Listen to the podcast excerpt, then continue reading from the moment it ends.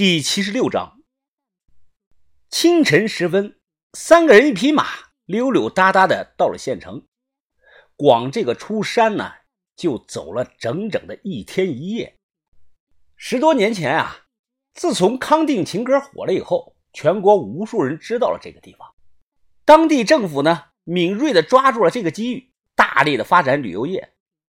官方报告说啊。因为旅游业，当地的居民年收入从三千多元暴增到了一万多元。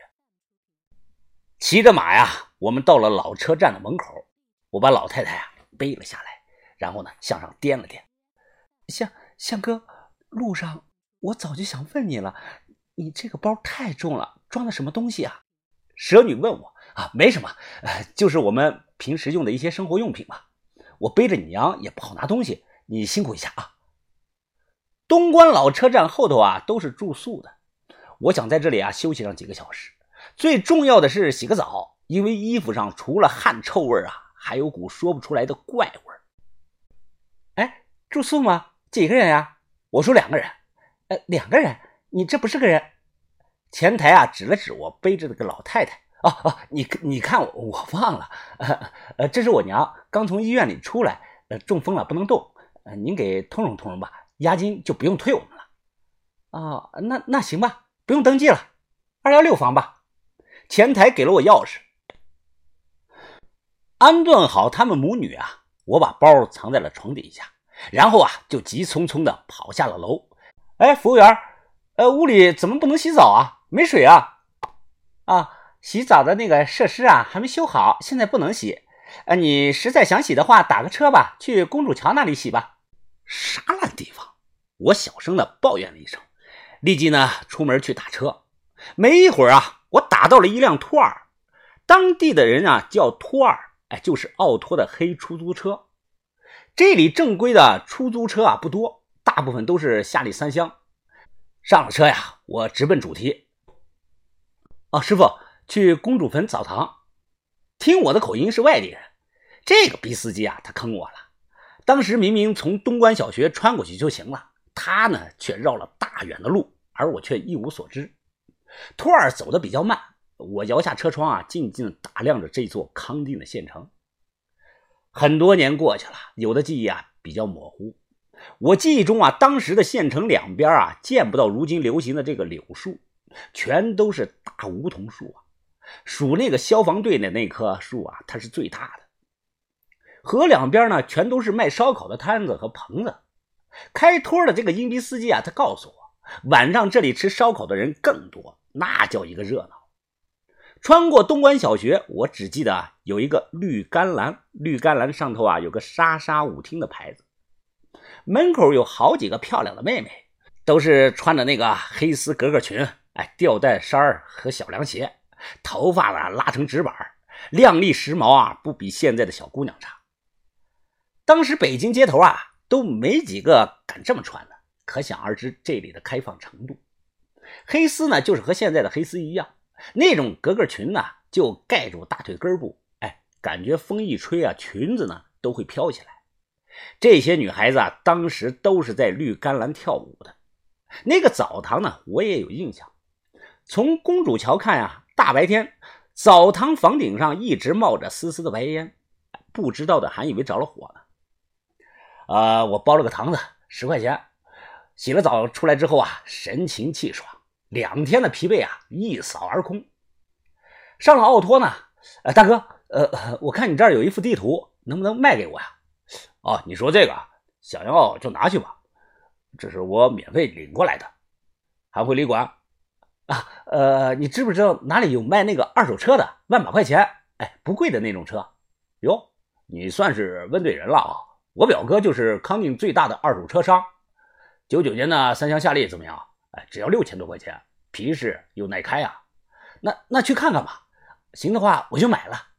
他这个倒腾二手车的表哥啊，住在电影院那儿。说件事啊，当地人可能还有印象，当时电影院门口有个生意很火爆的那个卖奶油瓜子的小摊儿，五毛钱一袋炒瓜子。那个卖瓜子的老太太呀，就是卖二手车的那个人的他妈妈。路上打电话沟通后啊，到了后啊，直接领着我去看车了。所谓的康定最大的二手车商呢，真实情况是啊，库存只有三辆夏利，两辆奥拓，一辆神龙富康，一共六辆车。呃，怎么打不着火啊？这我试了半天车啊，小问题，小问题啊，可能是放的久了。哎，兄弟，你等等啊，我马上给你解决。只见这个卖车的打开车盖，然后呢，把化油器上面一根油管呢给抽了下来，用嘴呢往里边吹了吹，又使劲的按了几下化油器，然后呢。把油管子给接上，啊，你再试试，再试试。我呢一拧那个钥匙，轰隆隆的打着了。透过后视镜啊，我看到的全是黑烟。哎，老板，你这个车质量行不行啊？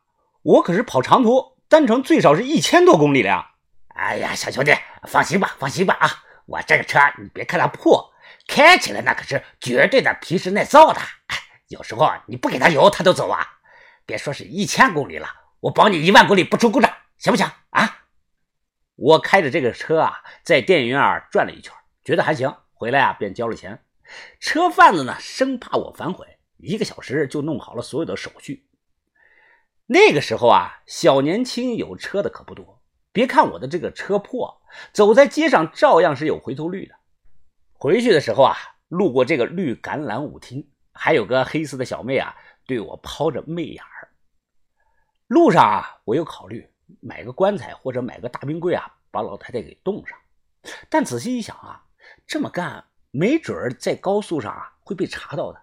我那包东西要是一旦被查到，那就完蛋了。坐火车也不安全，自己开车回南平吧才是最安全的。回去后啊，睡了两个多小时。中午一点多，趁着街上的人少，我背着老太太下了楼，把老太太轻轻地放在后座上。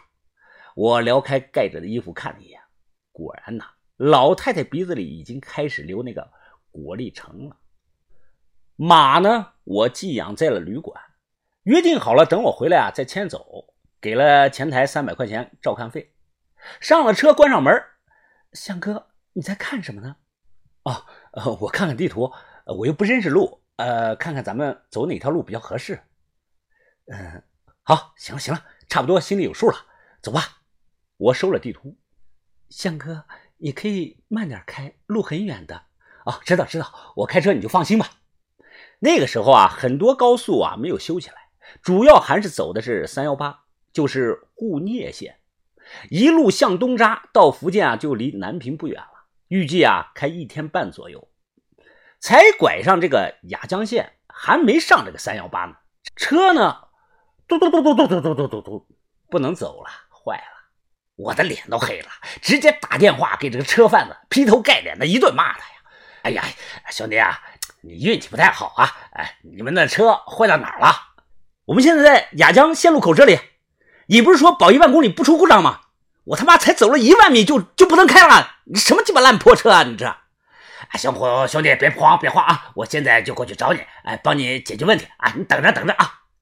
整整过了两个小时，车贩子还没出现，我再打电话过去啊，就打不通了，提示已关机。下了车，关上门，我深深的吸了一口气。哎，真他妈晦气！滴滴滴滴滴滴！哎，小伙子，把你的车挪开，挡住路口了。我转头看啊，一辆敞篷的小货车啊，冲着我按喇叭，司机伸出头来啊，冲着我喊。你喊什么喊？我能动得了啊？没看车坏了。这时啊，副驾驶的车门打开，下来了一名背着包的女孩。哎，是你？我一愣，也认出了她，是米娘拉珍，之前坐公交车带牛的那个。